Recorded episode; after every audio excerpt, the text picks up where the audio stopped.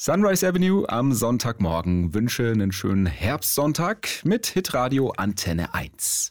Und jetzt muss man ja sagen, Herbst und äh, Winter sind nicht gerade die Haupthochzeitssaison, aber schon jetzt sitzen viele Paare, die nächsten Frühling oder Sommer heiraten wollen, natürlich an der Planung. Kirche, Feierlocation, Outfit, Gästeliste, Einladungen und so weiter.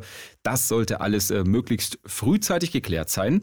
Bei Nina und Jonathan ging es letzten Herbst mit der Hochzeitsplanung los. Vor allem zwei Dinge waren den beiden wichtig, nämlich Umweltschutz und Nachhaltigkeit. Und dann ging es los mit der Frage, wo wollen wir feiern? Und da war uns wichtig, dass es mit öffentlichen Verkehrsmitteln erreichbar ist und dann für uns auch möglichst nah da, wo wir wohnen, dass es einfach alles einfach funktioniert.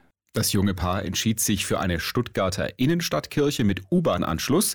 Pfarrerin Monika Renninger, die die beiden getraut hat, war sofort vom Konzept begeistert. Für uns ist es als Kirche natürlich ein äh, wunderbares Signal, weil wir stehen ja so oft für Nachhaltigkeit, für Schöpfungsverantwortung. Jemanden zu erleben wie die beiden, die sich da so intensiv Gedanken machen und es dann auch konsequent leben, ist schon ziemlich großartig. Und auch beim Outfit haben die beiden auf Nachhaltigkeit gesetzt.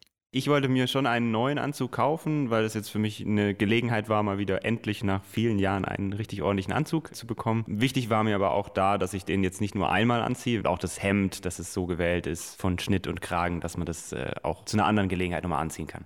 Ehefrau Nina hat sich bewusst für ein Second-Hand-Brautkleid entschieden, das sie aktuell schon wieder verkauft. Schlussendlich habe ich mein Kleid dann auf eBay Kleinanzeigen gefunden, äh, war da sehr glücklich mit und wollte auch nie so besonders viel Geld für das Kleid ausgeben, was ich einmal im Leben anziehe. Nach der Trauung ging es dann mit den Öffis zur Feuerlocation und auch das Hochzeitsessen haben sie unter Nachhaltigkeitsaspekten ausgewählt. Wir selber versuchen aufgrund des Nachhaltigkeitsgedankens auf Fleisch zu verzichten und deswegen gab es eine einzige Fleischvorspeise, aber ansonsten war unser Buffet vegetarisch, was auch, glaube ich, den meisten gar nicht so richtig aufgefallen ist, dass da Fleisch gefehlt hätte. Heiraten mal anders. Umweltbewusst, nachhaltig und auch noch sparsam. Nina und Jonathan haben gezeigt, wie es gehen kann.